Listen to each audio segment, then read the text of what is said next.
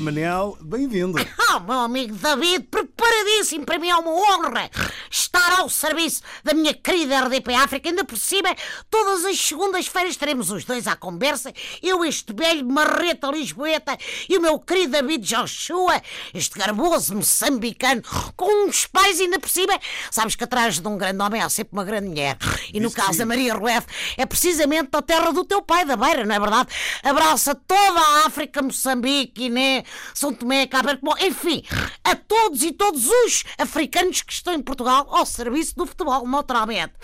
Bom, devo avisar o estimado auditório, agora para sermos um bocadinho mais sérios e entrarmos no, no assunto, no serviço, que eu estou aqui com o habitual equipamento, portanto, bigode e óculos escuros e sem máscara na cara. Não estou como os jogadores e apanha-bolas do Vitória de Setúbal, como estiveram no sábado. É que eu tomo todos os dias a minha vitaminazinha C, numa mini fresquinha, e portanto não estou engripado.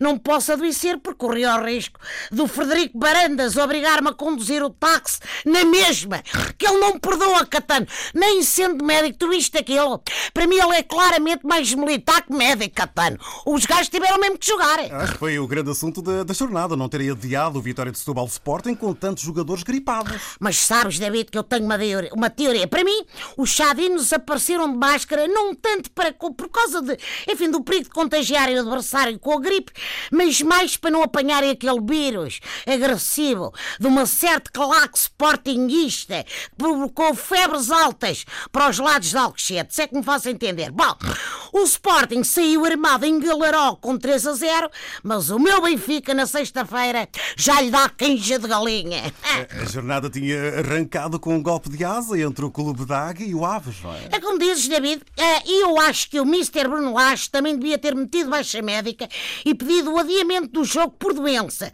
Da maneira como o Glorioso jogou, eu diria que sofrem de gripe nas pernas. Olha, gripe das aves, mas é uma espécie de gripe que só ataca as águias.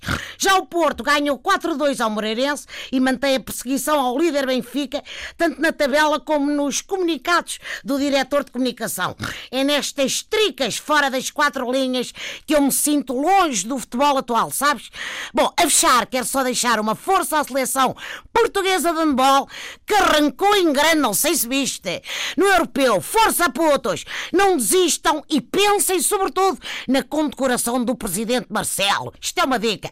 Abraço, chamo ar e meu querido David, cani mambo a toda a África e até para a semana, se Deus quiser. Naturalmente. Muito obrigado, Zé Manel Taxista. Até para a semana. Carimão, estamos juntos.